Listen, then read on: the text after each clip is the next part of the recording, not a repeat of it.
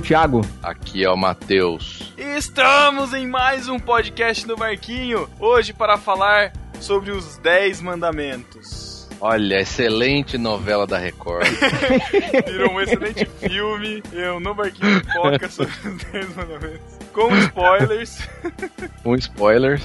Os tábuas quebram. Não. É, vamos falar sobre mandamentos óbvios que todo mundo relativiza. Hum. Certo? Eu vou confessar uma coisa. Eu dei aula na escola bíblica da igreja sobre o Pentateuco e eu usei várias imagens extraídas dos Dez Mandamentos nos slides. Olha aí. De Macedo vai mandar a conta, pode ficar tranquilo. Se você tivesse Ah, me falado, eu passava o link do Brick Testament, que é o, a Bíblia toda contada em imagens de Lego, que é bem mais legal. Muito bom. Mas vamos lá, estamos aqui com Eric de Oliveira, lá do Los Nachos. Depois de muita insistência, todos esses anos, o prometido podcast de novela vai ter, hein? Até que enfim. Pra vocês aprenderem que se até a mula fala, né? O Eric tá aqui pra acrescentar alguma Só, só falta agora um podcast sobre geografia. Só isso. E também estamos aqui com o Tan, Thiago André Monteiro, que você já deve conhecer lá da Deriva e de alguns outros podcasts mais antigos, que tá muito sumido daqui. Fala aí, Tan. Antigos não, Roots. Roots. Tudo bem? Boa, muito bem, muito bem. Já estamos bem, muito obrigado pelo convite, fiquei muito feliz de novo e vamos que vamos. A última vez que o Tan gravou, ele só tinha um filho, eu acho. É, agora eu tenho dois filhos e mu- muito mais careca. Cumprindo bem o mandamento de povoar a terra. É, de encher a Java, né? Que mais, mais cristão falar assim. Que bonito. Só que não é mandamento isso, né, Thiago? É, não é. Ah, não deixa de ser. Não é um dos dez, mas. É, não é um dos dez, É. mas é um mandamento. Mas dado que nós estamos em outra dispensação, né? Ixi, já começou a Ai, treta. Deus amado. Então vamos, vamos, vamos logo pro tema. Esse vamos logo. mandamento eu não sei se vale, né? Mas vamos lá. A propósito, um beijo, Bibo.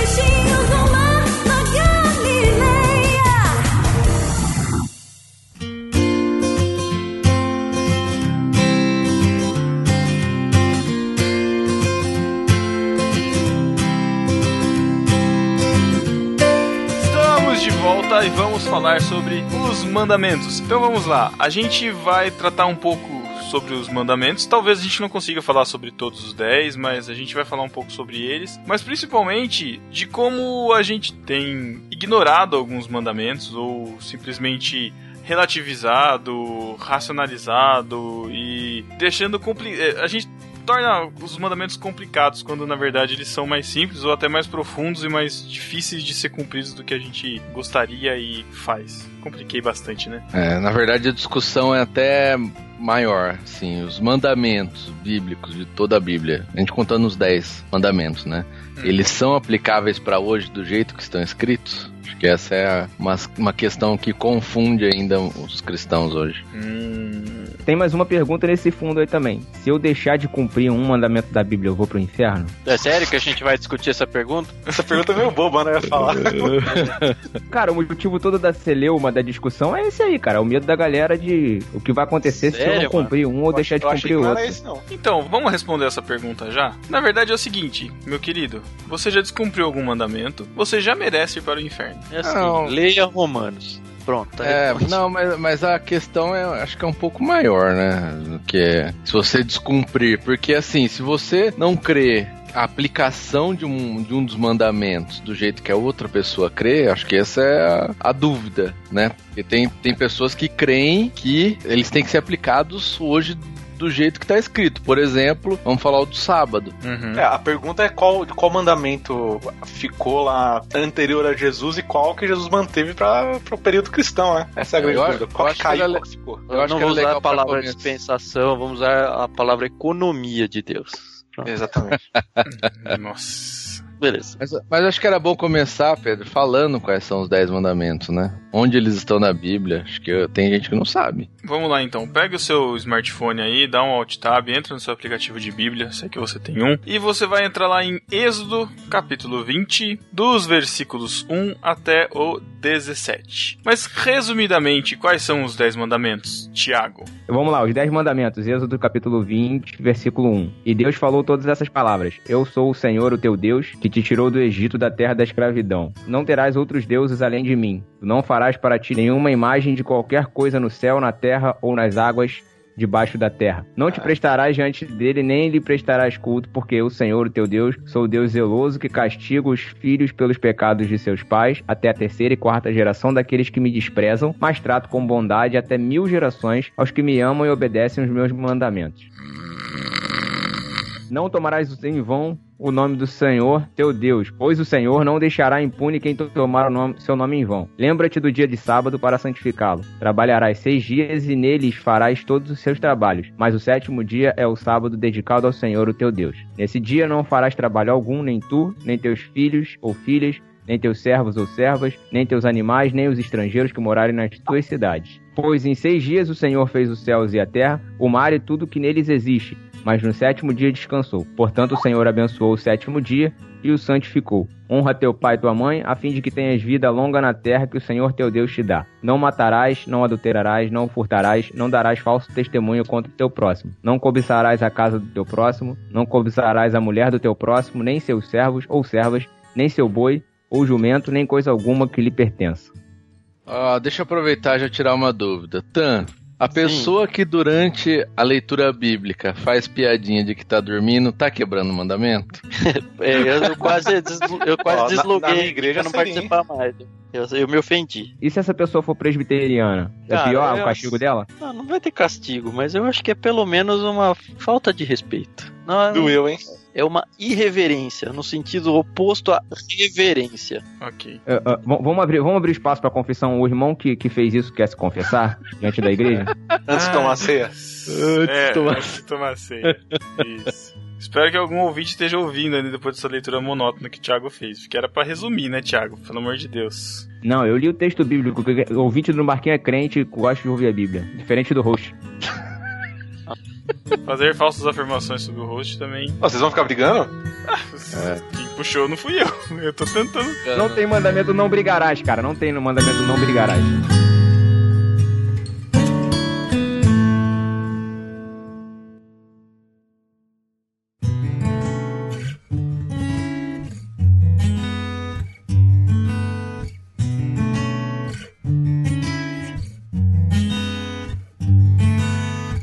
Cara, uma coisa legal, vai. Quando Cristo, lá nos evangelhos, ele coloca os mandamentos, que é perguntado pra ele quais são os mandamentos, é interessante que ele resume os 10 em dois. Basicamente, ele tem os quatro primeiros no relacionamento vertical, vai, vamos dizer assim, do homem em relação a Deus, e os próximos seis do homem em relação ao próximo. É um relacionamento horizontal. E aí Cristo resume bem, ele fala, ó, amarás o Senhor seu, teu Deus sobre todas as coisas e ao próximo como a ti mesmo. É um jeito interessante de olhar, bem interessante, aliás, de, de fazer. O texto original ele divide em 10 mandamentos, porque parece que o primeiro e o segundo mandamento eles parecem que meio uma continuação do outro, né? Não parece tão bem dividido quanto os outros. Eles sempre foram divididos em 10? Sabe que é uma pergunta boa? Porque Mas, assim, eles, eles parecem ser o mesmo, né? Só, só uma sequência assim do, do. Porque quando você fala não terá outros deuses, e você fala. Eu de- acredito é- que sempre não fará foi. assim. imagem. Assim, se você pegar os outros textos, eles vão se referir a, a 10 Ao mandamentos. decálogo. Ao decálogo, é. Tipo, em Êxodo 34, 28, vai dizer: Moisés ficou ali com o Senhor 40 dias e 40 noites, sem comer pão e sem beber água, escreveu nas tábuas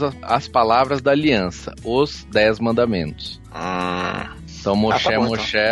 Tinha autoridade, né? Se ele contou 10, quem sou eu pra contar 9? E, e, alguns estudio, e alguns estudiosos dizem que eles são de, dividem né, esses mandamentos em quatro. Os quatro primeiros, que é a relação do homem com Deus, e os seis, os seis seguintes, que são a relação horizontal do homem com os Caraca, você tá repetindo o que ele acabou Você de acabou falar. Tá repetindo o que cara. Acabou de Meu falar isso. Deus. Quem acabou de falar isso? O Dan acabou de Quem acabou de falar isso? O Tan acabou de Eu não falar isso. ouvi, cara. Eu tava irreverente, ah, então não tava prestando atenção, tava conversando no culto. Tá. Caraca, que nível. Olha, várias quebras de mandamentos só nesse começo de podcast. Tá difícil. Meu Deus.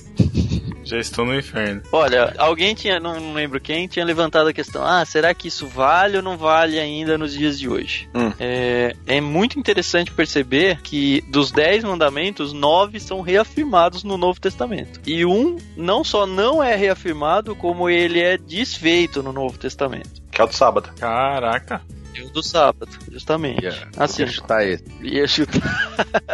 Ah, mas eu gosto do mandamento do sábado. Ó, mas se você for para Colossenses, por exemplo, é, Colossenses 2,16, é um texto que vai. Na verdade, tem outros, né? Paulo fala no próprio decorrer de Romanos, quando ele fala ah, tem dias e tem pessoas que se escandalizam porque guardam dia, tem outras que não, e, e que o Cristo é maior do que, que isso. Mas só para ter uma referência, eu não vou passar em todos os textos porque vai ficar muito chato. Mas em Colossenses 2,16, vamos abrir rapidão aqui. Assim ninguém vos julgue pelo comer ou pelo beber, ou por causa de dias de festa, ou de lua nova, ou de sábados, os quais são sombras das coisas que haveriam de vir, mas a realidade é Cristo. Eu não vejo qual, porque todo mundo sempre implica com esse mandamento do sábado. É o melhor mandamento, assim, de se cumprir, porque é não fazer nada. Eu não eu entendo.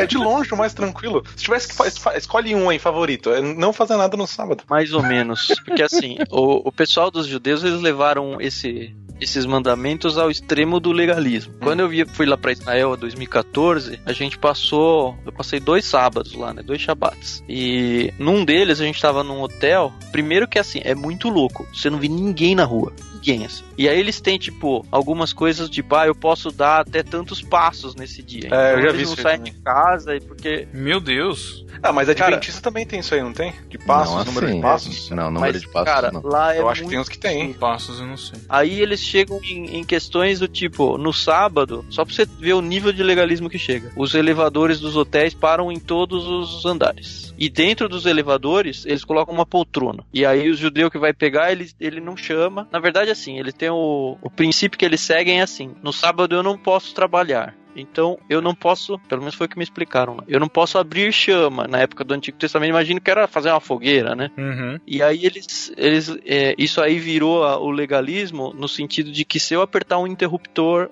ou eu apertar o botão do elevador, eu vou criar uma faísca elétrica e isso vai ser é, comparável a abrir chama. Então eu não posso apertar o botão do elevador. Então para isso tem um elevador do hotel que ele abre em todos os andares, sobe tudo, depois desce tudo. Então ele fica lá esperando, abria para ele, aí abre. E eu fui pegar um desses elevadores, tinha um judeu ortodoxo sentado na poltrona esperando chegar, acho que no andar que ele precisava chegar para ele poder descer do elevador. Cara, isso é interessante, porque quando você, você vê na Bíblia aquele milagre de Jesus do cego de nascença, ele. O que escandaliza os fariseus é o fato dele passar a mão no lodo, cuspir, fazer lodo e passar na- a mão no, no olho do, do cego. E aquilo ali é considerado um trabalho, né? Exato. Uma coisa Então, mínima, cara. Isso é impressionante. Eu imagino que eles fizeram. ah, imagina, eles fizeram coisas muito. Foram ao extremo do legalismo em várias. Aquela. Mais pra frente, em Êxodo, ele vai falar que você não deve cozinhar o cabrito no leite da mãe. Por isso eles não comem carne com leite. Porque eles correm um risco de pode, de-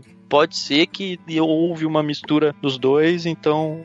Não tem. Aí tem restaurantes, eu não lembro o termo judaico que eles usam. Tem McDonald's, por exemplo, que não tem queijo lá. E aí tudo, ou, ou tem carne ou tem queijo. Tem o, o dono da loja, ele tem duas lojas com uma parede dividida, porque numa ele vende sorvete e na outra ele vende um sanduíche que tem carne. E ele não pode produzir os dois na mesma loja, porque senão vem a, a liderança religiosa e lacra o estabelecimento dele. Nossa. Caramba. É, é Caramba! naipe. É. Eles têm lixeira que pode jogar lixo, tipo, de um sanduíche de carne, e uma outra lixeira que pode ir o papel do sorvete. Não pode jogar no mesmo lixo, porque vai misturar. Nossa. É nesse naipe, assim, hoje, não sei como era, se era tanto assim na época de Cristo. Então quando o Eric fala, ah, é o mais legal, cara, não sei. Ah, perdeu o cheeseburger, né? Não esquece que eu falei. Não, cara, é, é assim, é um negócio muito tenso. E eu imagino que tem a mesma coisa nos outros todos, né? Pra você ver até onde o homem consegue chegar, né? Mas por que que só esse. Você acha que só esse. Só esse mandamento que caiu? Porque. Não, não sou eu que acho. Eu tô Não, não, falando- tá. É, Não, eu- por que você acha? Não, Não, eu tô qual o dizendo motivo? aqui, tem outros textos todos é, tipo, o primeiro mandamento, ele aparece reafirmando ele no Novo Aham. Testamento. Várias vezes, né? Tem um. Eu vou passar rapidão aqui, quem quiser olhar depois, olha. Tipo, o primeiro mandamento é em Atos 14, 15. O segundo mandamento é 1 João 5, 21. O terceiro o mandamento é Tiago 5, 12. O quarto, que é o sábado, Colossenses, que eu li 2,16, anula. O quinto Uhum. mandamento, Efésios 6, 1, confirma. O sexto de matar, 1 João 3, 15. O sétimo do adultério, 1 Coríntios 6, 9 e 10. O roubar, Efésios 4, 28. Falso testemunho, N vezes, tem Colossenses 3, 9 e 10. Cobiçar, Efésios 5, 3. É um exemplo pontual, mas se a gente for realmente gastar um tempo estudando isso no Novo Testamento, ele é amplamente, todos eles são amplamente reafirmados. O único que não é o sábado. E é, é, é invertido, né? Ele não fica em silêncio, isso que é interessante. Então, assim, num certo sentido, ah, vale ainda. Todos foram reafirmados, Cristo é, resumiu eles e o sábado foi cancelado no Novo Testamento. Então, em tese, se você quer ser legalista, os dez mandamentos existem no Novo Testamento e hoje são nove. Mas a grande questão também tem, tem a discussão, de, que é a discussão de Romanos, é pra que, que servia a lei? Tem essa Exato. discussão, né? Eu não entrei Mas nisso. Exatamente. Aí, mas ainda é- é ainda não eu- entramos. É o que você falou no começo. Ah, eu perco a minha salvação. Cara, a lei nunca teve o objetivo, nem no Antigo Testamento, ela nunca teve o objetivo de salvar a pessoa. Ela teve o objetivo de mostrar pra pessoa que é impossível buscar a salvação por forças próprias.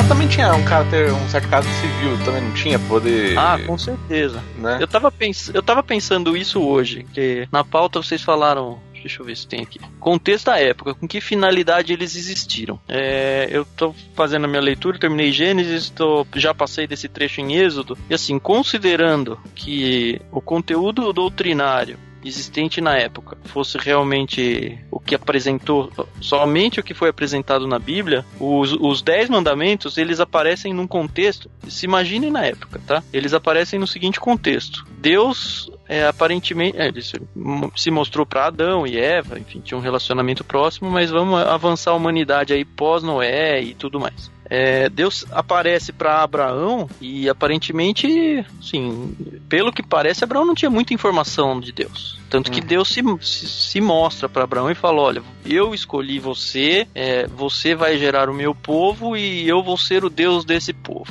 Mas, resumindo a coisa, é meio por aí. Então faz de conta que a gente faz parte desse povo. O que, que a gente tem de conhecimento de Deus? Pelo menos eu acredito que não existia muito essa ideia de figura dos profetas, como vai aparecer depois, na época dos reis e tudo mais. Que eram pessoas que vinham ter as informações da, da- do que Deus pensava. Então a gente tem as, as três gerações dos patriarcas, Abraão, Isaac e Jacó. Toda vez que eles vão mencionar Deus, eles falam, ah, é o Deus dos meus pais, é o Deus dos meus, dos meus antepassados. De um jeito bem por cima, assim. Então eles não tinham muita informação teológica do que será que esse Deus pensava.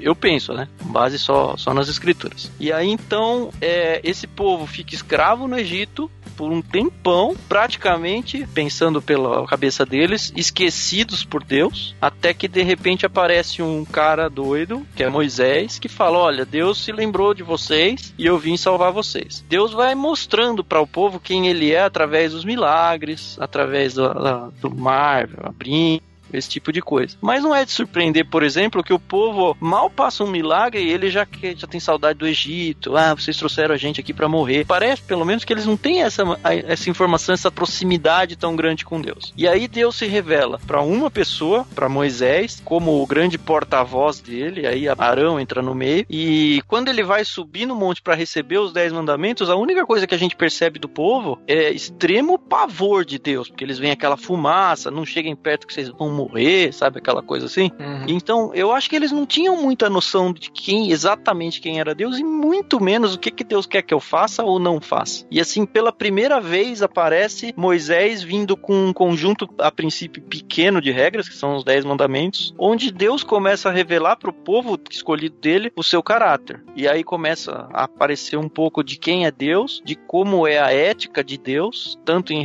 no relacionamento com ele, Deus, quanto nos relacionamentos entre as pessoas. E a partir dali, se a gente for seguir em Êxodo, é muito interessante porque os- ele não vai especificar mandamento por mandamento. Mas, ó, os 10 mandamentos estão no capítulo 20. No capítulo 21, ele vai falar, começar a colocar várias leis. Ele vai, vai pela primeira vez mostrar, olha, vocês são um povo, como vocês são um povo, vocês têm que seguir um conjunto de leis como qualquer outra legislação. Ele vai falar sobre, sobre homicidas, que já aparecem nos Dez Mandamentos. Ele vai falar acerca da violência, que aparece nos mandamentos. Ele vai falar um pouco sobre propriedade, tô pegando só os subtítulos que aparecem aqui. Acerca da imoralidade, sobre a idolatria, sobre falso testemunho, sobre o que é injustiça, isso no 23, sobre o descanso, sobre a ideia do sábado, e aí ele coloca as três festas. Então a gente percebe que ele começa meio que desmembrar ou explicar melhor o que, que são essas coisas na prática. Quando eu cheguei nisso, eu falei, puxa, a gente consegue olhar pra trás e com a cabeça de hoje pensar, ah, ele, como que era a vida deles. Mas não é a cabeça de hoje, tem que voltar pra cabeça deles lá. Uhum. Então é a primeira vez que eles estão tendo esse tipo de, de conhecimento de Deus,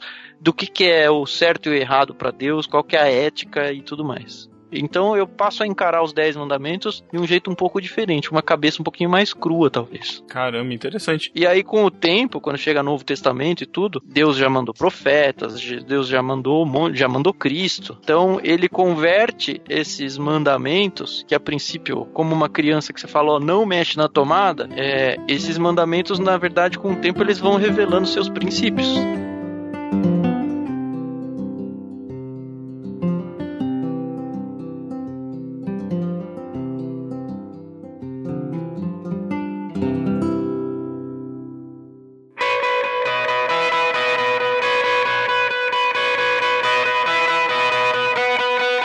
Você fala que Deus mandou os profetas, depois vie- vieram os apóstolos, e você fala que eles se converteram em, em princípios. Aí quando a gente vai ler lá em Hebreus 8, 10, a gente vê uma promessa de Deus que diz que, ora, esse é o pacto que farei com a casa de Israel. Depois daqueles dias, diz o Senhor, porei as minhas leis no seu entendimento e em seu coração as escreverei. Eu serei o seu Deus e eles serão o meu povo. Algo muito semelhante com essa parada da, da libertação do povo de Israel no Egito, só que dessa vez, em vez de escrever em pedras, ele vai escrever na consciência, vai escrever na, na, na mente e no coração, no, no entendimento É, é, e no coração. Parece que até, até, até Jesus ali, naquele momento, é que parece pra mim pelo menos, os mandamentos, embora mostrem o conceito ético de Deus, o caráter ético de Deus, pro ser humano, pros judeus ali, tinha um caráter extremamente imoral, né? De, de limitar as atitudes deles e, ah, se você fizer tal coisa, então tá beleza. E depois de Jesus, aquilo vai assumir também um caráter ético pra gente. Então Jesus vai lá, em vez de aliviar o mandamento, ele joga um caráter ético em cima deles. Então,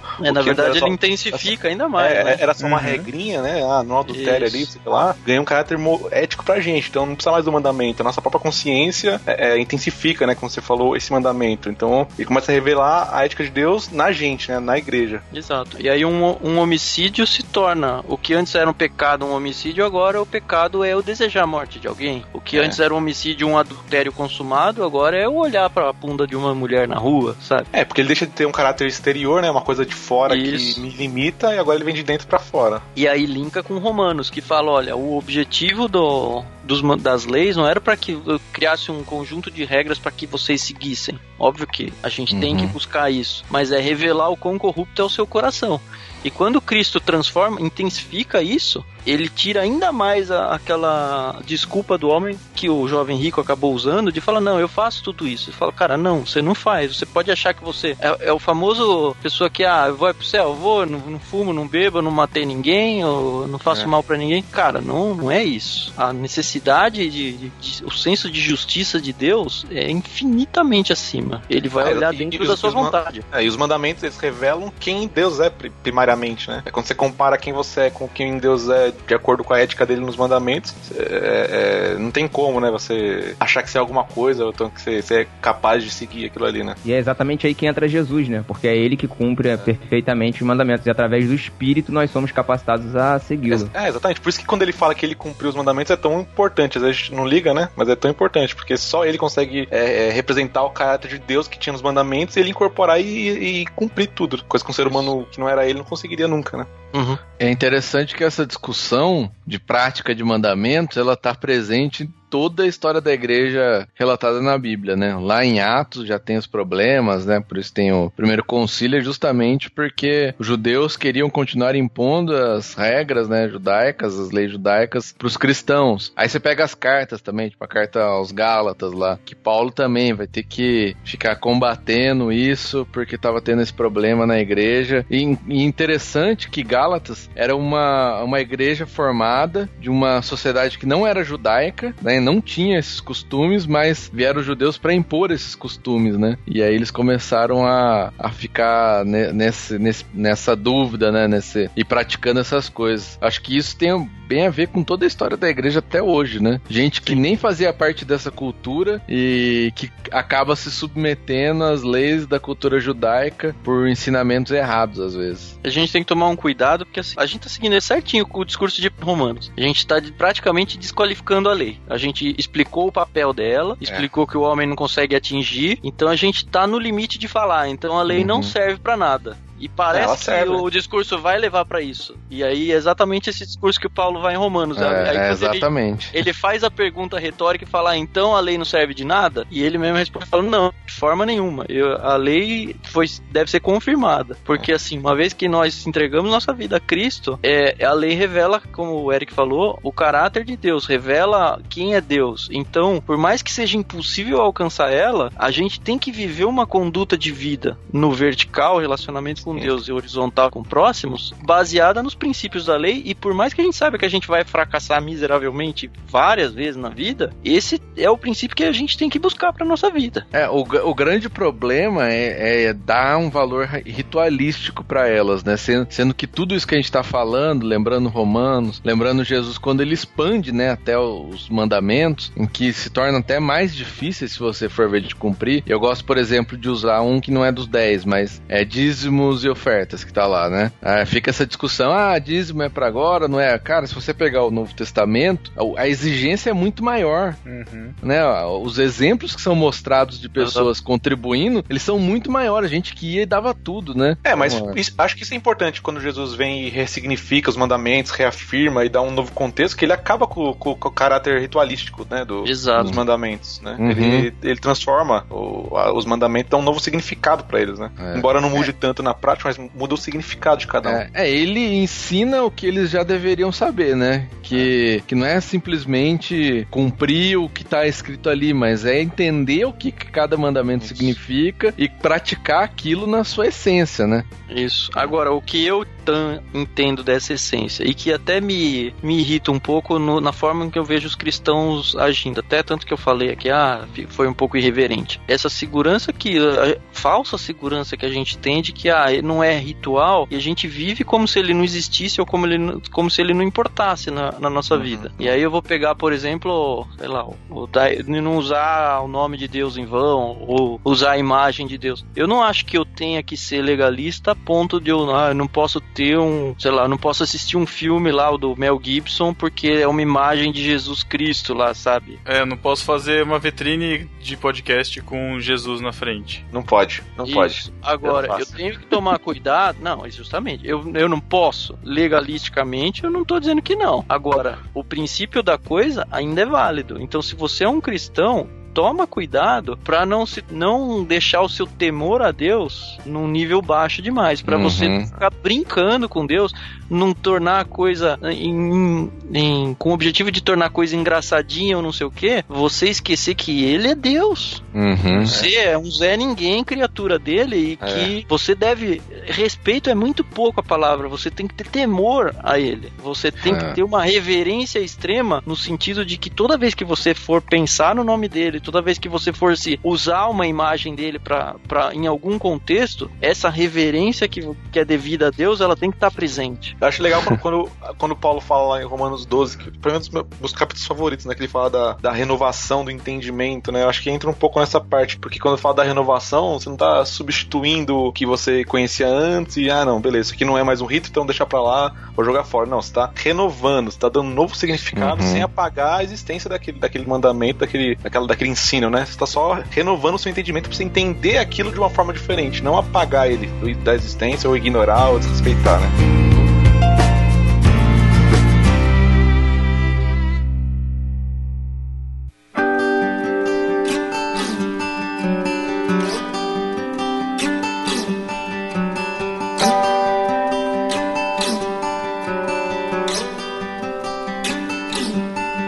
Ó, pra não jogar pedra no telhado do vizinho, eu vou jogar pedra no nosso próprio telhado. Vai lá. Quem lê entenda, como diz, como diz lá na Bíblia, né? Quem ouvir entenda. E assim, uma das coisas que eu já vi acontecer várias vezes, assim, nas conversas que a gente tem em Telegram e tudo mais, isso dentro do No Barquinho, que me incomoda demais. Há várias pessoas contextualizando, falando sobre Jesus com G. Ah, o G isso, o G Desculpa. aqui. Cara, Putz, Eu- falou não, da Jaque agora, hein? cara, eu não fa- falei com uma pessoa, eu já vi várias. Falou do fazendo falou de mim. Mas assim, eu, eu não tenho coragem de fazer isso. sabe? Perdão. Não, eu- eu- cada um responde por si. Mas eu Pediu não perdão. tenho coragem de Você Não, vai pro inferno? eu não vai pro inferno.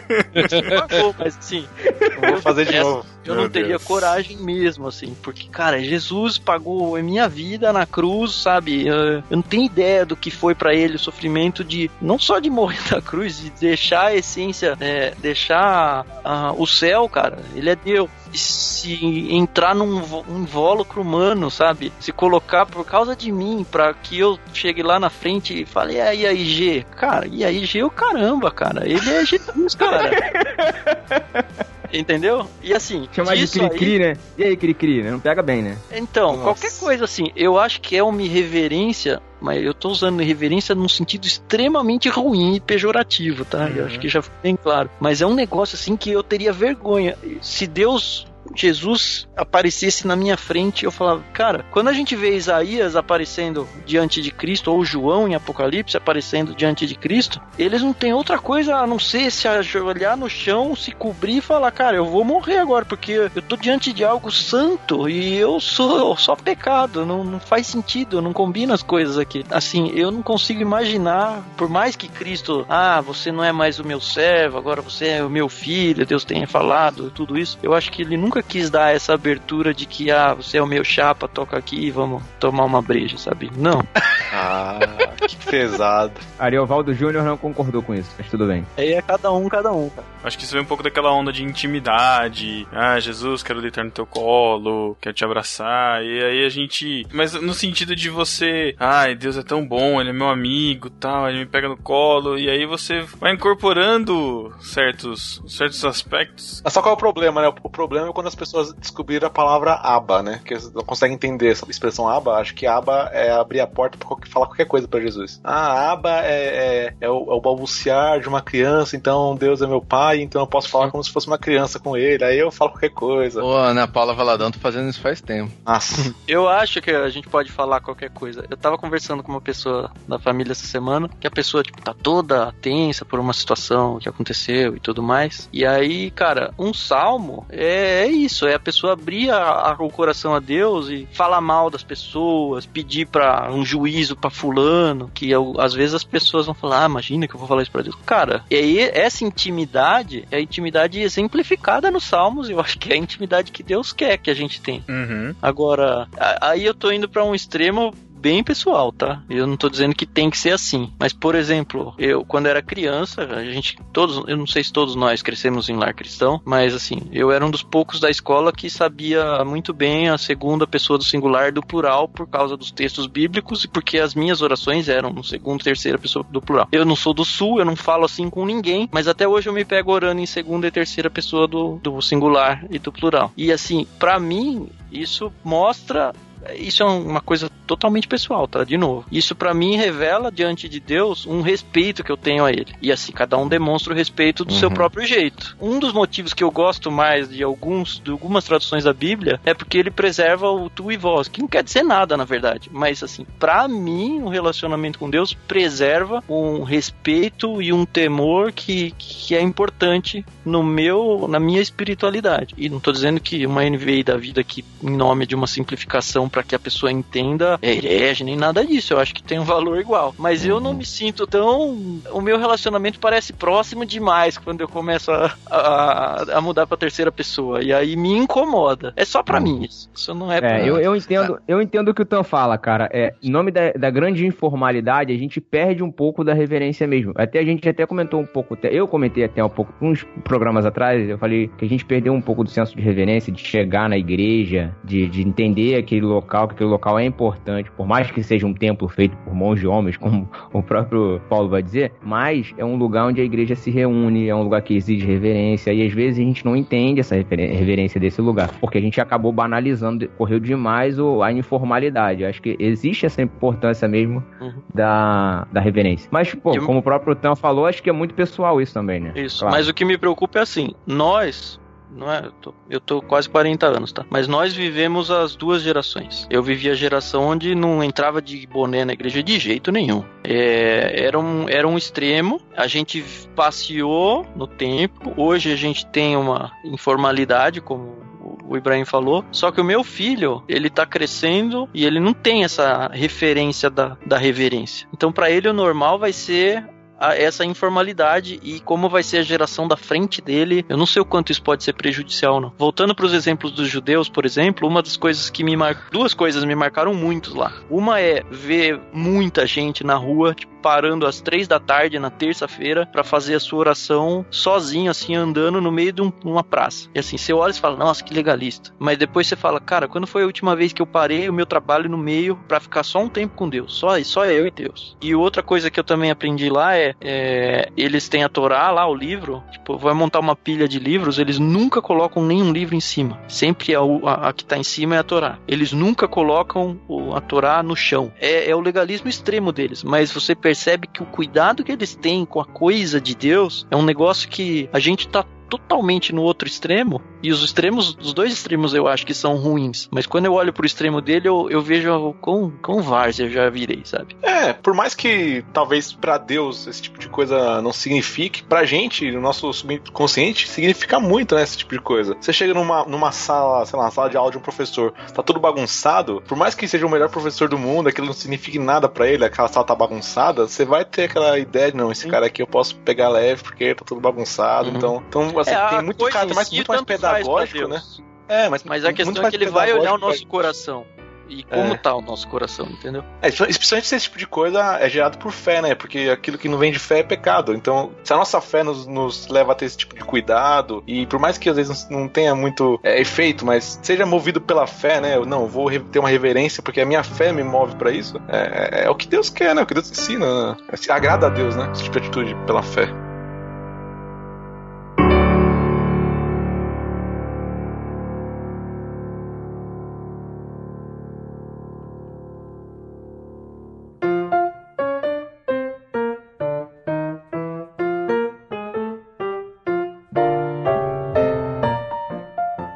Confessar que eu sempre fiquei incomodado com aquela imagem lá do Jesus maneiro lá, que piscando e fazendo joinha e apontando. Ah. Sempre me incomodou isso. Sim, cara. É. Sempre me incomodou, cara. Eu vou revelar agora. Agora eu vou falar uma coisa. Tem um argumento que o pessoal usa que, sério, não consegue, não, eu não consigo, não, não entra na minha cabeça. Por exemplo, sobre ir pra igreja com determinada roupa ou não. Por exemplo, homens irem pra igreja de bermuda. Existem pessoas que acham completamente inaceitável isso. Ah, não pode, não sei o quê, porque você não vai. Uma vez um irmão foi no fórum pra visitar um juiz, tava de bermuda, o segurança não deixou entrar porque ele tava de bermuda. Cara, eu não tô indo pra. Eu não tô indo visitar o juiz, tô na casa do meu pai. eu tô indo na casa do meu pai. Quem O que eu vale mais, o preciso juiz é- seu pai? o que eu preciso é respeitar o, o que eu preciso é respeitar se eu faço o meu irmão pecar indo na casa do meu pai e me vendo de bermuda. Se o meu irmão me vê de bermuda na casa do meu pai e faz ele pecar, então eu beleza, eu vou de calça, entendeu? Mas esse argumento de ah, eu não vou ver o juiz, eu vou, eu vou de, de calça. Eu não, pra igreja eu não posso ir de calça. Eu não consigo isso. Isso não entra na minha cabeça, cara. Sério Ah, mesmo. cara, não é eu um acho que o parâmetro, o parâmetro que eu acabei de falar é a fé, velho. Se você deixa de ir pra igreja porque sua fé te impede de, de coisa, de, de calça, de bermuda, seja o que for, é, é diferente. Agora, se você não vai de calça, mas não é motivado pela fé, é motivado só pelo que você quer seguir uma regra, então porque você não quer ficar mal com as pessoas, sei lá o que for, é diferente. Eu não, é a fé que vai, vai dizer mais ou menos até onde o seu respeito vai ali, o que realmente é, é reverência, reverência e até onde é legalismo, né? É, É, na é. verdade a gente vai entrar muito no papo de usos e costumes, né, também, se a gente for falar Isso. disso. Tem que ver o coração sempre, de novo. Mas Ah. por que, que você vai de É. bermuda? É, ah, cara, eu tô no Rio de Janeiro, tá 40 e poucos graus, e de fato eu não vou escandalizar ninguém naquele contexto. Vai de bermuda. A menina, por que, que eu vou de saia? Por que, que eu vou aparecer a perna? Ah, porque o meu corpo é bonito. E ela pode não dizer isso, mas ela sabe o que ela tá fazendo. Uhum. Aí ela pior é vai o cara. É. É, Pior mas é o aí. cara do Rio de janeiro, 40 graus, o cara quer ir de calça só pra demonstrar que é crentão. e Ah, aí então, sim, é também o tá contrário. errado. É, então, tá então. errado igual a menina que vai. Se o objetivo do coração dele é mostrar que é crentão, tá errado também. É, Uhum. mas aí aí você tem que estender isso, né? Porque às vezes também a gente foca, ah, porque está indo na igreja. Mas, meu, se a menina se veste de uma forma que não deveria fora da igreja, também é ruim, né? Mas às vezes a gente fica só olhando, ah, como é que ela foi na igreja, olha, saia curta, sei lá. Eu sei que tem uns ambientes, né? Tem. Tanto é que, por exemplo, na igreja, eu não. Eu vou de bermuda, acho que só assim, quando é jovem, culto de jovens, e eu nem vou pregar. Agora, se eu vou contexto, né? pregar, se eu vou pregar, vou dar uma aula, ou domingo à noite, é, cara, tem, eu vou de calça, vou de camisa, se precisar. Não por uma imposição da igreja, mas eu sei que tem alguns ali que vão escandalizar, entendeu? Camisa, É, então, se precisar? Quer dizer que você vai sem camisa alguma vez? Ah, Fiz a camiseta, Pegou mal. cara, Ah, tá, entendi. idiota. Cadê o rosto do programa? Tô deixando a conversa fluir, cara. Pra quem quiser ver esse negócio da fé e os e costumes aí, Romanos 14, tá? Aí gasta um tempo aí. Se quiser, manda e-mail pro Pedro que ele explica. Só que não.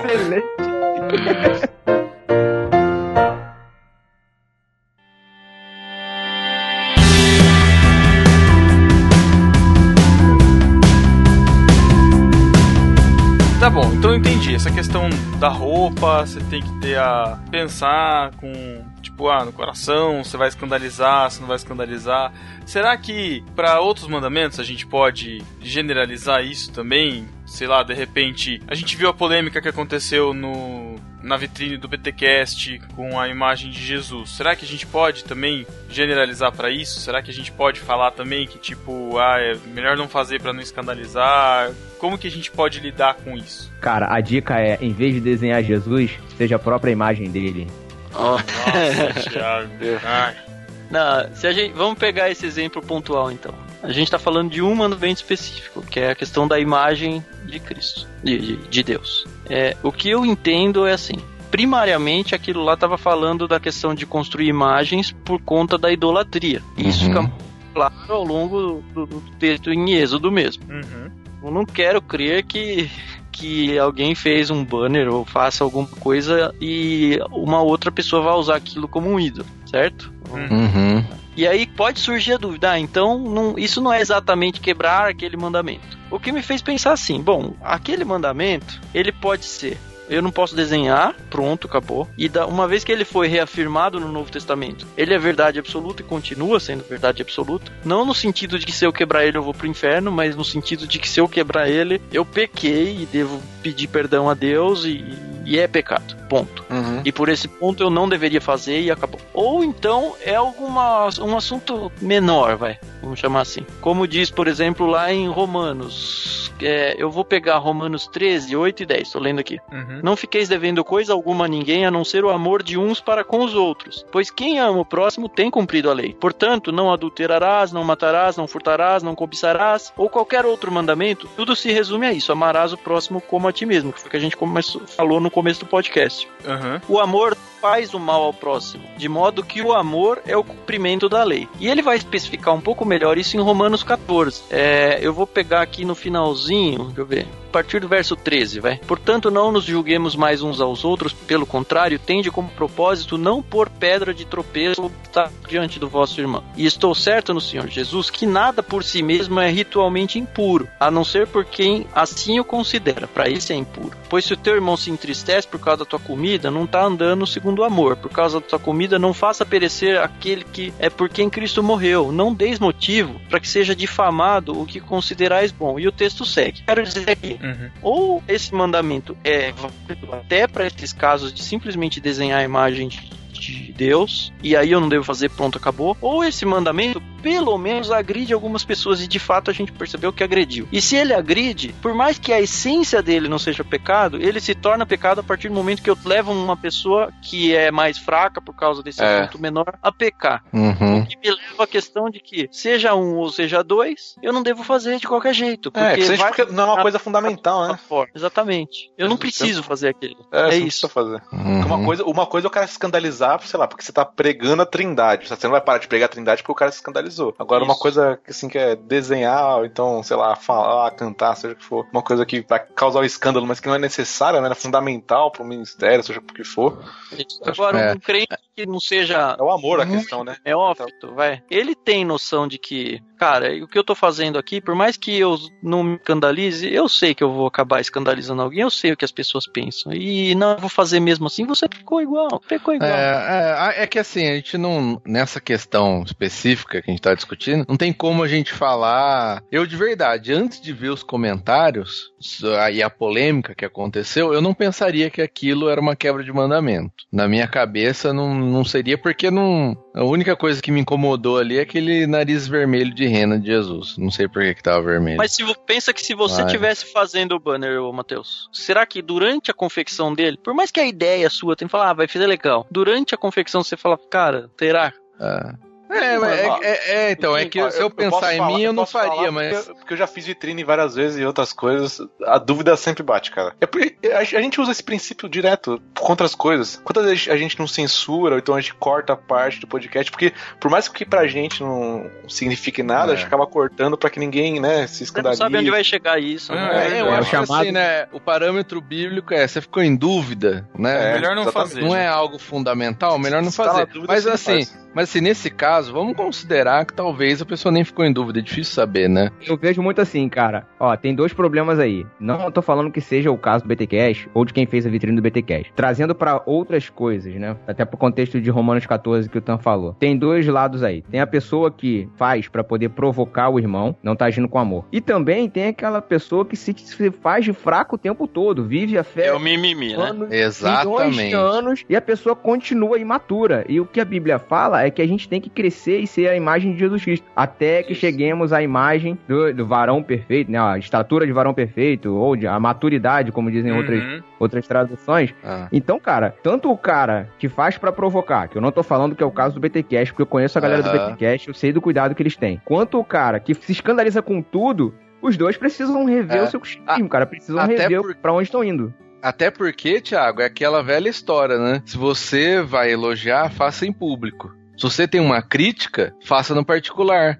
Porque, porque a, pessoa, a pessoa poderia, né, em vez de ir na postagem pública lá. E outra, até porque o Facebook, eu lembro muito bem da questão que a Bíblia fala de tribunal, né? Quão vergonhoso é os irmãos irem para um tribunal para resolver o problema, né? Isso é escândalo. Uhum. Eu e acho o que Facebook, o Facebook acaba é- sendo isso, né? é, acaba sendo isso, cara. Então, se você é um cristão, você vai lá, pô, vou chamar um cara aqui, como já aconteceu outras vezes, é, entre nós mesmo, né, entre os podcasts e tal, chamar, ó, isso aqui e tal, o que que é isso, não tá legal, explica, né, Hum, manda um e-mail. você só joga pra galera, né? Tá Só, só é, só joga pra galera, cara. E aí, e aí não é legal, né? E não é um comportamento cristão, é. É porque não, não tem função de edificação, né? Se for função só de correção pra parecer que eu, tô, que eu sei bastante, né? Não, É, você não quer é. Edificar o seu irmão, você quer só Uhum. Eu corrigir. quero mostrar que eu cumpro os mandamentos e por É- isso é a- eu sou é a digno arte da salvação.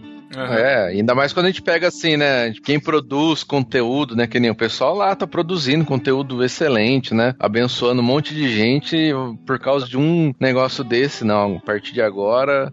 Não, isso É. seria muita imaturidade também. Mas a gente tem que ter Ah, esse vai cuidado. ter, né? Principalmente internet, infelizmente, a gente tem que ter esse cuidado. Então, que muitas vezes a gente esquece de considerar o próximo. Eu sei que a gente Uhum. conhece, tem os, tem os crentes mimimi, tem os. Tem, mas da nossa parte, a gente tem que tentar manter a paz. A gente tem que ter- fazer o possível para que. para não fazer cair. Mesmo tendo os, os crentes mimimi que vão fazer cair. Jesus, Jesus ama os crentes Uhum. mimimi, né? É, e ca- cai no mandamento de amarás o próximo como a ti mesmo. Então, tenho que procurar fazer o possível pra não levar o irmão a cair, pra não levar o outro a se escandalizar, enfim. E é uma negação o tempo todo, né? Uhum. Aí, se- É. se ele se escandaliza numa coisa besta, cara, é uma oportunidade pra chegar perto dele e até no, no particular, como vocês falaram, e Uhum. falar, olha, isso que pra você hoje é pecado e a Bíblia diz que se pra você tá ofendendo é pecado, vamos tentar junto aqui pra você entender que você não precisa sofrer por isso, porque isso na essência não é pecado e fazer ajudar a pessoa a amadurecer um pouco mais. Mas aí é caso Uhum. a caso, né? É. Sim. É, inclusive, é, a gente cai muito na pilha, né? Às vezes. Eu, eu mesmo já caí. Eu lembro no caso do no BTcast também. BTcast, os caras são da treta.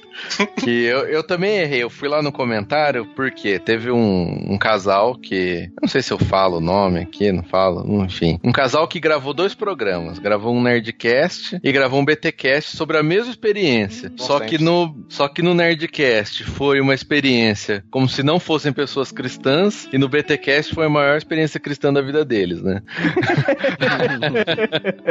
Que ruim. Aí- Aí contextualizou, né? Aí.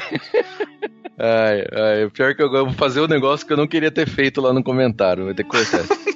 É, mas. Não, mas eu fui no comentário lá e comentei isso, exatamente isso, lá no BTcast, né? E aí eles vieram responder tal, virou não sei o quê. E assim, nem por causa deles, porque eu não tenho convivência nenhuma, mas acho que fica mais chato por causa do BTcast. Depois eu fiquei, o pessoal lá do Biba, eu fiquei meio chateado de eu ter feito aquilo, entendeu? Poderia ter feito Porque de outra gente- forma, poderia Porque a ter gente é não ter parceiro, né? Pô, nos bastidores a gente, a gente conversa, a gente tem grupos É. no Telegram, né? Pô, É, então a gente tem que ter cuidado público, que às né? vezes a gente cai numa, numa pilha errada. É, corrigir por corrigir, né? Só pra... Mas aí, essa é, essa é a grande questão. Esse é o mandamento da internet. É o mandamento da treta, do tretismo. A Eu- internet faz mal. Os trolls, né? A internet faz muito mal.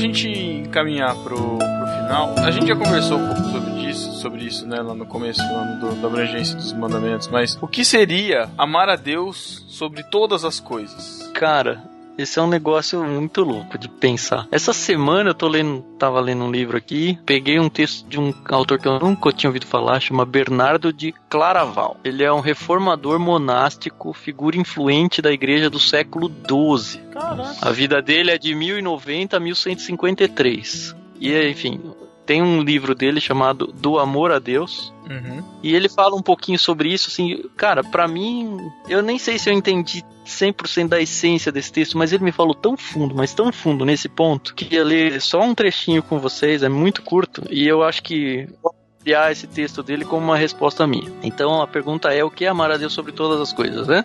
Sim. Esse cara diz o seguinte: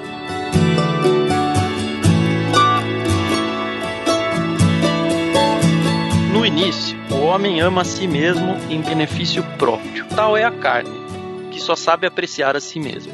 Depois, ele percebe que não pode existir sozinho, e assim pela fé começa a procurar a Deus e a amá-lo como algo necessário para o seu bem-estar. Esse é o segundo degrau. Amar a Deus não por causa de Deus, mas por egoísmo. Porém, depois que ele aprende a adorar a Deus e a procurá-lo de forma correta, meditando sobre ele, lendo a sua palavra, orando e observando seus mandamentos, ele aos poucos passa a descobrir quem é Deus e o acha completamente amável. Assim, havendo provado e visto quão gracioso é o Senhor, ele avança para o terceiro degrau, quando ele ama Deus não simplesmente como seu benfeitor, mas como Deus mesmo. Com certeza, esse é o estágio mais demorado para quem está crescendo em Deus. Quanto ao quarto estágio, não sei se seria possível progredir mais nessa vida na direção desse estágio e de uma condição perfeita, em que o homem ama a si mesmo pelo amor a Deus. Deixemos que aquele que avançou até esse ponto narre a sua experiência. Eu confesso que isso parece estar além das minhas forças.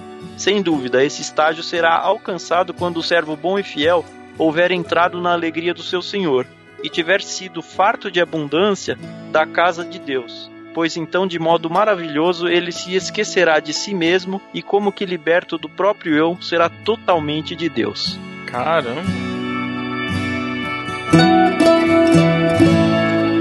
Eu não sei se eu consegui Caraca. durar esse final, assim, mas eu achei essa, esses quatro degraus. É, ele- a exposição que ele fez foi fantástica. assim. E eu acho que eu tô no terceiro, e como ele diz, acho que eu vou morrer nesse terceiro. Mas eu espero um dia poder olhar pra mim mesmo pelos olhos de Deus, entendeu? Então eu vou me amar não porque eu gosto de mim, eu quero o meu bem, mas eu vou me amar por causa de quem Deus é. Isso é amar a Deus sobre todas as coisas. Autoestima redimida. Exato. Eu eu não sei se, se isso é possível sem a nossa glorificação. Não sei se alguém teve algum tipo de experiência ou consegue chegar a esse êxtase máximo. Mas assim, se esse autor tiver realmente certo, eh, eu vou gostar muito de estar no céu, de poder me amar porque eu enxergo pelos olhos de Deus. Isso é amar a Deus sobre todas as coisas. Eu vou me minimizar tanto que eu vou enxergar como Deus enxerga, a ponto de me amar de novo. É muito louco. isso. Como Caramba. Amar a Deus sobre todas as coisas é. Não importa o que, sabe? É, se eu estiver bem, se eu estiver mal, se eu. Ah, se eu morrer, se eu precisar morrer, se minha família precisar morrer. É, é a frase de Jó, É. né? Ainda, ainda que É. ele me mate, nele esperarei. É, é incompreensível. É, talvez seja incompreensível porque ele vem do próprio Cristo, né? O amor que Cristo, Isso, exatamente. que Cristo sentia, né? Não tem como compreender isso. É, é, Eu, eu, tô, eu li ontem isso, então eu, eu ainda tô meio que bobo bem com esse fresco. 1 Coríntios 13, versículo 12, melhor, versículo 11 e 12, versículos 11 e 12. Quando eu era menino, falava como menino, sentia como menino, discorria como menino, mas logo que cheguei a ser homem, acabei com as coisas de menino. Porque agora vemos por espelho, em enigma, mas então veremos face a face. Agora conheço em parte, mas então conhecerei como também sou conhecido. E esse conhecimento não é o conhecimento que eu tenho de mim mesmo, mas o conhecimento que Deus tem de mim mesmo. Isso é muito legal, cara. Bonito.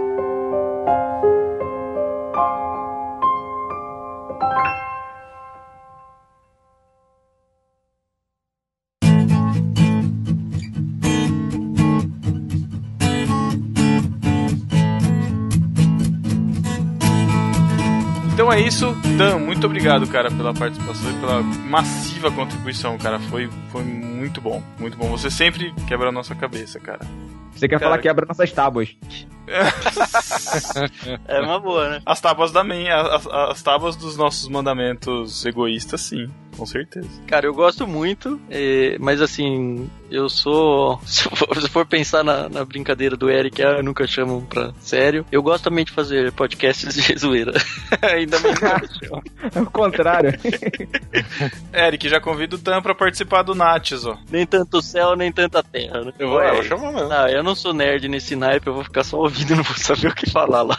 Que nada. Não, a gente arruma um jeito. Mas assim, cara, foi muito legal falar de novo. Eu, eu amo falar sobre essas coisas. E tava com muita saudade de gravar com vocês. Muito obrigado pelo convite de novo. Ah, que isso, as portas estão sempre abertas. E Eric, valeu Zaço também por ter participado e ter contribuído e ter. Aí já, já vai dormir feliz porque ganhou o elogio do Dan, agora aguenta. Tô bem já. O Tan, Tan, Tan é o cara mais, mais crente desse podcast aqui, não vou falar não, viu? Toma Eu essa, acho que é Cacau. uma, eu acho que é uma sempre uma quebra de aprendizagem. mandamento, hein? É sempre uma aprendizagem gravar com vocês aí. Bom, então é isso. Deixe seu comentário, compartilhe o podcast, fale do No Barquinho para outras pessoas, propague essa palavra. E a gente se vê daqui 15 dias. Falou. Valeu, galera. Tchau. Tchau, e a gente não se vê, a gente se ouve. Nossa. Tchau. Tchau.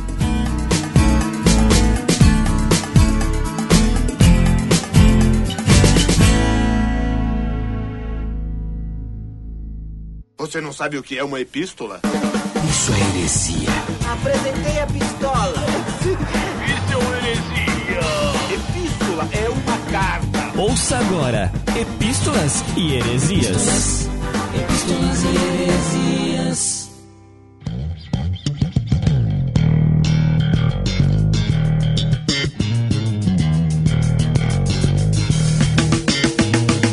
Muito bem, estamos aqui agora para as epístolas. E como vocês puderam ver e ouvir, né, melhor dizendo, estamos com a música oficial das epístolas. Até que enfim o Thiago Ibrahim me mandou essa música. Eu não estou aqui sozinho, obviamente. Estou aqui com o Lucas Teles, que veio das longínquas terras mineiras para falar com vocês. Isso mesmo, e Minas é longe mesmo, viu, cara? Nossa, Deus. Se você for pensar, Minas não é longe, porque você tem que ter uma referência. Minas é longe da onde? Ah, mas, se a gente for considerar assim, São Paulo, né? A maioria do pessoal do NB tá em São Paulo, Minas é um pouco longe, né? Quando eu fui aí na sua cidade, foram quase mil quilômetros. É bem longe. É, mas tem que pensar que existem pessoas também lá do Amazonas que escutam. E aí você está mais perto do que a gente aqui em São Paulo. Verdade, É. Por isso Então que eu falo, tem- é, é tudo uma questão de referência. É perto da onde, é, É. longe da onde. É. Mas eu gosto de viajar, então longe eu não ligo muito não. É, eu também eu gosto de viajar também, mas ultimamente tem sido pouco. É, você, você tá me devendo uma visita, você sabe, né? Verdade, estou, estou, estou te devendo uma escalada. Pois é, ué. Vamos marcar. É, bom, bom, vamos lá. Nos avisos nós temos aqui as nossas redes sociais e o nosso e-mail, que você pode, obviamente, estar entrando, se comunicando com a gente, né? E também aproveitando para falar da nova atração que é o Clube NB. Tem até um teaser. Foi lançado um teaser, né? Os meninos lançaram um teaser aí pra você se inteirar e ficar por dentro, comprar um livro, ler, participar, participar do grupo, entrar no grupo e quem sabe até participar de uma gravação com eles. É, exatamente. Se vocês- se vocês quiserem melhores explicações, é só baixar lá. Tem um episódiozinho que saiu essa semana passada, né? De, de cinco minutinhos. É só uma explicação do que vai ser esse Clube NB. Queremos falar então agora também do discípulo desocupado. Quem que foi o discípulo desocupado? No site do NB, o discípulo desocupado foi o Pablo Paiva.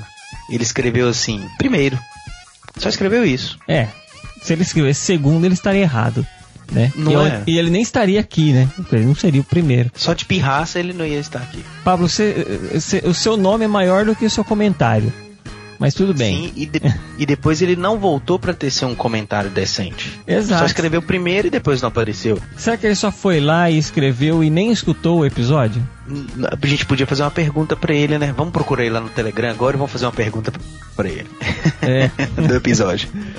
É, irmãos.com teve algum comentário lá, Lucas? Não teve, né? Que coisa. O que o pessoal está. Não, não estão comentando. Principalmente agora que tem o Discs instalado, instalado lá no site do irmãos.com, que facilita. Eu, particularmente, acho que facilita muito é, você tecer os seus comentários e acompanhar quando as pessoas fazem algum comentário sobre o seu comentário. Acho, acho, acho muito bacana isso. De quem é a nossa primeira. A gente tá lendo, falando epístolas, mas eu acredito que a gente não tem mais praticamente recebido e-mails, né? A gente tem lido mais os comentários que são feitos lá no site, tá? Isso. Então, epístolas, mas é os comentários que estão lá no site e que você pode conferir caso quiser entrar lá, dar uma olhadinha, ver como tá a discussão e aproveita e comentar também pra gente ler seu comentário aqui. Mas vamos ler prim- a primeira epístola que é de quem? A primeira epístola é da Silvana Oliveira, a doutora Silvana. Ela disse assim: Meu pastor certa vez disse que as pessoas à nossa volta, se elas ouvissem o evangelho essencial e genuíno que há em Cristo, o receberiam. Mas que são os maus exemplos e a falsa apresentação do nome de Cristo que fazem o evangelho ser rejeitado pela maioria. Moram em uma cidade de médio porte, numa região metropolitana de capital, onde o grau de evangelização é enorme, mas há muita rejeição. Penso que a maioria de nós aqui vive isso. Lidamos com inimigos internos desde sempre, e o cristianismo brasileiro tem muito mais fogo amigo a combater do que uma perseguição. Nesse caso, para virar o jogo é necessário empoderar-se da vida cristã plena e da sensibilidade cu- cultural. Essa é a palavra da moda, né? Empoderar-se, né? É, Palavra da moda. pensei nisso também. Porém, como vocês dosaram bem, tal perseguição ocorre em alguns nichos. Eu conheci uma família expulsa e ameaçada em uma comunidade ribeirinha. É uma história muito dolorida e muito edificante. Pessoas que pediam oração unicamente para conseguirem resistir à perseguição, num lugar onde facilmente se passa fome. Sobre, as sobre a universidade, cristãos maduros têm menores dificuldades. O problema é escapar dos campos minados, né? Risos. No meu curso, por incrível que pareça, há muita religiosidade. Espiritualistas, católicos, protestantes, houve uma missa de formatura e um ato ecumênico. Então vejo mais problemas para os crentelhos que para o cristão maduro. O episódio soube dosar bem todos os pontos. Parabéns e que venham episódios mais tão excelentes como este. Esse foi o comentário da doutora Silvana. Assim, ela colocou alguns pontos aqui que são bem interessantes. Essa questão aqui de pessoas que, que são expulsas, né, que são ameaçadas, a gente sempre ouve alguma história, principalmente de missionários, né, que vão. Ela colocou aqui é, comunidade ribeirinha, né? A gente Sim, sim. a nossa igreja ajuda alguns missionários que trabalham nessas regiões, né, principalmente lá no Amazonas, no Pará, mais o norte do país. É, alguns, alguns lugares eles relatam sim que tem bastante rejeição. Então, é, de pessoas assim que realmente ameaçam, mas como os meninos colocaram lá no podcast, a gente encontra isso, mas às vezes não, não, não é tão explícito no caso de a gente encontrar é, numa cidade grande. É, em alguns locais, parece que foi até o Ivandro que falou, encontra alguma barreira religiosa, até econômica. Ele, ele- parece que ele citou o exemplo do, do- lá do Nordeste, que tem a cidade lá Juazeiro do Norte, se não me engano. Sim, é Que é uma verdade. questão assim cultural, já virou economia da cidade, já gira em torno daquilo ali. Você pega, por exemplo, Juazeiro, que vai ter lá, isso lá no Nordeste. Você pega a própria Aparecida do Norte, que é aqui no estado de São Paulo. Sim. Ou seja, o comércio em volta daquela eh, religiosidade local, né, é muito grande. Então existe assim, não é só uma questão de interesse religioso, mas sim também um- uma questão de interesse comercial. Exato, Uhum. né? E foi bem Sim. isso que eles falaram lá no, no podcast, que o Evandro deixou bem, bem claro lá. O Cacau ainda é, é, fala, ele citou um exemplo lá, acho que foi Cacau mesmo que disse, é, sobre os índios, né, que, que parece que tem algum tipo de re- regulamentação, que não pode evangelizar índio, né, parece que ele citou alguma coisa nesse sentido. É, eu conheço um missionário que ele falou que tem realmente algumas dificuldades que a FUNAI costuma não querer liberar, não querer dar apoio para quando vai evangelizar o índio. Não se se caracteriza como uma perseguição, né, um ódio por causa do evangelho, mas é, alguns entraves, né, algumas barreiras que a gente encontra para pregar, para anunciar o evangelho. É, hoje, infelizmente, a gente ainda encontra esse tipo de coisa. Apesar que nada se compara, eu acredito que a gente não vai chegar ao nível de se comparar à perseguição que Paulo se passou, né? Acho que não vai chegar a esse ponto. Não chegaremos a esse ponto. É, é, bom, a gente aqui não, né? Mas a gente sabe que em Sim. outros locais aí do mundo, Ah, né? Verdade. É, o Brasil, é, assim, aqui no nosso país, apesar de tudo, a gente tem portas abertas. E, e lá na igreja eu gosto muito de falar com os irmãos que a gente tem que agradecer muito por ter essa oportunidade. De ter aquela porta aberta ali, de poder anunciar, né? Eu participo de uma igreja pequena, tem 100 pessoas, né? E, e- mas assim, a gente tem que agradecer a Deus por ter a oportunidade de poder ir lá na frente, falar, a gente poder ir na prefeitura pegar um alvará para poder fazer um, um culto público, uma, uma reunião pública, uma reunião de evangelização de crianças na rua. Então a gente tem que agradecer muito porque ainda no nosso país a gente tem essas portas abertas e isso é muito importante. Bom, próximo, o próximo comentário aqui é do Cristiano Almeida. Mais um podcast com selo de qualidade NB. Até que vocês foram bem comportados sem o Pedro para pisar no freio. Hahaha. é verdade, É. né? Lembrando que o Pedro não participou desse episódio. É, sem o Pedro para pisar no freio facilitou muito a minha edição. Pra não pisar no freio e não gaguejar, né? tá certo. Ah, a gente fala do Pedro, cara, mas eu pego os brutos assim às vezes também. E, cara, todo cara. mundo gagueja, tá? Eu Todo gaguejo, mundo, todo, todo mundo. mundo. O pessoal não imagina, não imagina o que seria um podcast verdade. sem edição, cara. Sem edição. Você lembra aquele que você falou, é, que você falou uma palavra e você temou na hora que não falou? Eu tava editando aquele também. E eu fiquei assim, ah, enquanto eu editava aqui, eu fiquei assim, falou sim, Chico, falou sim. Cara, depois eu falo, ah, não dá pra ouvir- voltar agora, mas depois eu quero ouvir. E aí, daí eu, é, eu vi que eu tinha falado. Os discípulos não imaginam, né, enquanto a gente tá aqui gravando essas epístolas, a quantidade de vezes que a gente repete, né? Então a gente erra demais, por isso que a gente pega no pé do Pedro. É, é verdade. É que o Pedro é, o- é o que mais erra, né? Então a gente pega É. mais no pé dele. Mas muito bem. Olha lá. Sempre que penso nesse tema, especialmente dentro da realidade brasileira, me sinto meio sem paciência para debater. Primeiro, porque aqui não existe a real perseguição à Igreja de Cristo. Segundo, porque muito do preconceito e rejeição que sofremos é culpa do mau testemunho de vida. Cabe a nós combater esse mal dentro das igrejas. E terceiro, que se formos efetivamente rejeitados por causa da fé no Evangelho, bem, é exatamente para isso que estamos aqui. É uma honra, não há espaço para revide. Deus tem misericórdia de nós, no- nos acrescente sabedoria e nos dê disposição para sofrermos, não por nossos vexames, mas por amor a Cristo. Abraço. Olha aí, Eu- é, é É. exatamente isso aí. Né? Foi bem isso que ficou bem claro nesse podcast que a gente, que vocês, que o pessoal acabou de ouvir aí. Tinha uma irmã que falava o seguinte.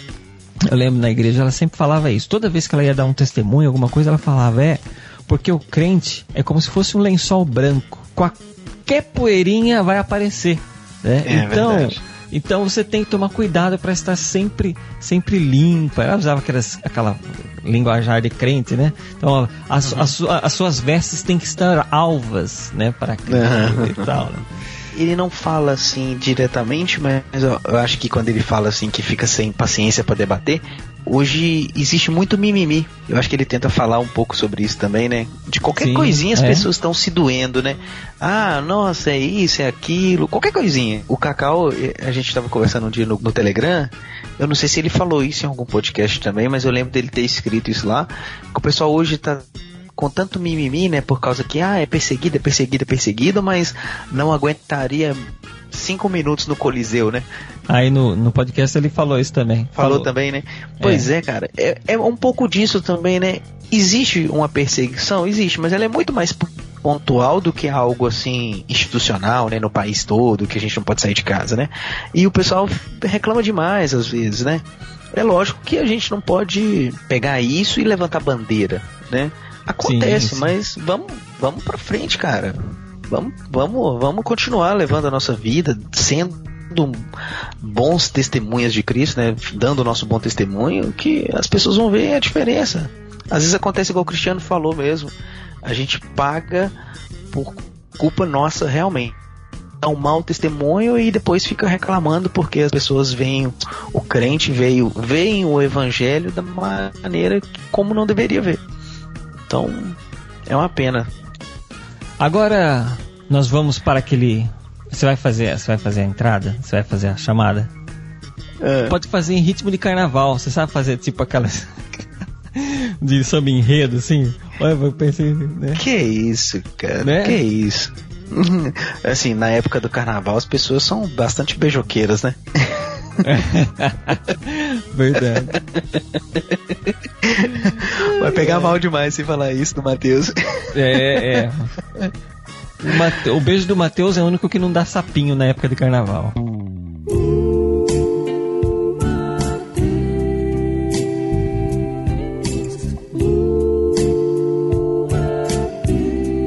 Como o Chico falou, estamos praticamente em ritmo de carnaval, passando pela Sapucaí, sambando, distribuindo beijinhos. O beijinho do Matheus.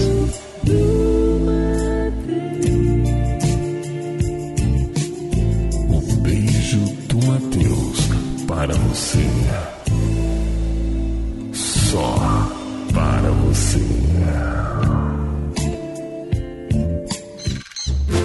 Oba! Alô, Brasil! Olha a minha porra de gente! Chora, cavalo! Muito bem, tá ótimo. Esse negócio nunca fica bom, né? A gente insiste Não, em não, fazer. nunca Puxa fica bom. Bom, Vamos lá. O primeiro beijo do Matheus vai para o Pablo Paiva. Beijo do Matheus para o Thiago Ibrahim. Outro beijo vai para o Felipe Barbosa. Um beijo do Matheus para o Matheus Ramos. Olha aí, outro beijo vai para Silvana Oliveira e Silva. Um beijo para o Názaro de Brito. Beijo do Matheus para o Rodrigo Carvalho. Um beijo para o Eduardo Silveira, o Ed The Drummer. Outro beijo vai para o Cristiano Almeida, que a gente leu o comentário dele aqui. Muito bom. Um beijo do Matheus para o meu amigo, meu queridíssimo amigo Elias Paiva, lá de Contagem, lá de Belo Horizonte, coladinho lá em BH. Ah, outro beijo vai para o grande André Lopes, o tio André. O tio André. E um beijo do Matheus para o, o meu amigo atleticano, lamentavelmente, Alex Fábio Custódio. Tô com saudade de você, mano. A gente, combinar com o Alex a gente vir gravar epístola junto aqui. Pelo menos. Não é, cara? Verdade. E também vai o, o- um beijo do Matheus para todos vocês que estão ouvindo, principalmente vocês aí de irmãos.com que estão aí ouvindo esse episódio e não estão indo comentar nem no site do Irmãos e nem no site do Barquinho. Tá, então vocês comentem, mas mesmo assim recebam aí em nesse ritmo de carnaval ah, o beijo do Matheus para vocês também. Porque aqui, né, a gente faz o bem até para quem não convém. E é, gente, nesse ritmo de carnaval, vamos cada um para o seu retiro, cada um para o seu descanso, né, para quem vai descansar. Exato. Aqueles que vão na avenida, né, como o Matheus já tá vindo da avenida, vamos ter bastante juízo. Então falou. Até, como diz o Pedro, até daqui 15 dias estaremos de volta gravando mais epístolas para vocês. Isso mesmo, até daqui 15 dias. Um beijo, pessoal. Falou. Isso. Você vai para algum retiro, Lucas? Você, a nossa igreja tá organizando um retiro essa semana. Eu tô correndo atrás de muita coisa. Olhando, esse ano eu tô na, na comissão de organização, principalmente na parte. A luz do meu dia, iluminada nessa minha fantasia, um raio de sol. A luz do meu dia, iluminada nessa minha fantasia.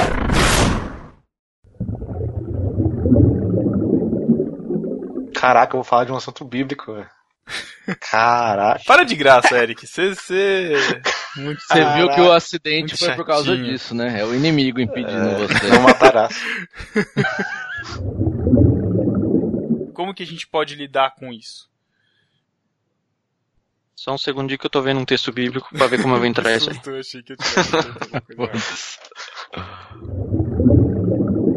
Como Paulo diz, um dia serei conhecido assim como. Assim, como é que é? Esqueci agora.